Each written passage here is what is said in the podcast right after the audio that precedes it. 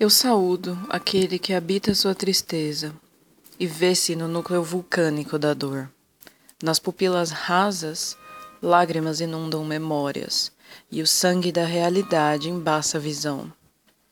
Saúdo aquele que tem uma mão no suicídio e outra na rosa, a violenta doçura da morte.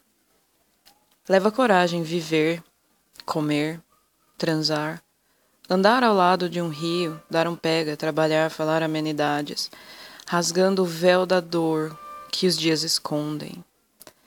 Leva coragem abrir os olhos do abismo que se é por dentro, com cuidado, para que ninguém caia lá sem volta. O pensamento, a consciência, o cheiro das flores dói na carne eu saúdo aquele que olha ao seu redor e inspira a existência, e saúdo também aquele que se retira. É a sua carne, triste e gloriosa, que fica no quadro mental da falta para mais um passo de cada vez.